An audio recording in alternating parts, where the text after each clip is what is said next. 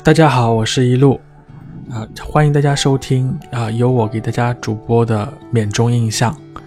那么今天呢，我们将一起来聊一下缅甸的佛教文化、缅甸的僧人和缅甸的和尚。在我游走在缅甸的日子里，很多时候在很多地方，你都可以亲眼目睹成群的和尚。有时候在我们开车的路边。啊，在佛教的寺院，在清晨花园的地方，以及在机场，可以说啊，缅甸的和尚在我们身边无处不在。在缅甸呢，和尚修行的时候，每日只能用两餐，早餐和午餐。一日中的中午啊到晚上，他们都是不允许再次进食的。过午而不食是他们的习惯，因此。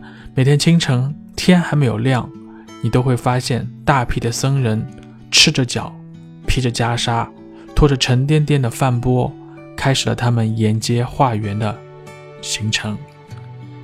沿街的居民们会把特意准备好的食物放进他们硕大的钵中，而和和尚们化缘的人家，并非路边随意的人家，很多都是寺庙周围长期供养。这些和尚和僧人的家庭，他们以此祈求平安和功德。当然，并不是每一个和尚都能够成功化缘得到食物的。回到寺院后，他们会共同分享今天化缘来的食物。化缘比较多的僧人会把食物均匀地分给化缘比较少，甚至没有得到食物的和尚。大家共同享用着这信仰而带来的恩赐。也许你会注意到，僧人们化缘的饭钵几乎都是差不多大小尺寸的。无论是小和尚还是年长的和尚，都使用同款啊饭钵进行乞讨。当我询问了向导后，才恍然大悟。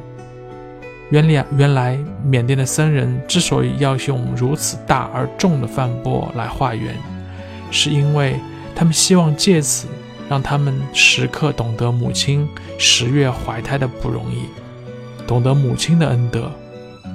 而钵体的重量恰好就接近于即将出生的婴儿的重量。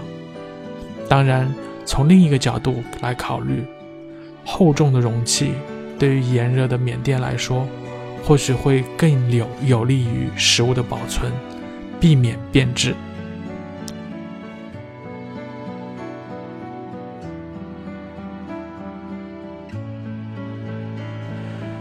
可以说，缅甸的僧人是吃的百家饭长大的，在佛教的影响下，享受着人民大众的恩赐，是缅甸人民共同供养的化缘。成了缅甸僧人日常生活中必不可少的内容，为化缘的和尚提供食物，也成为了有信仰的缅甸人的习惯。他们乐善好施，相信善行终将功德无量。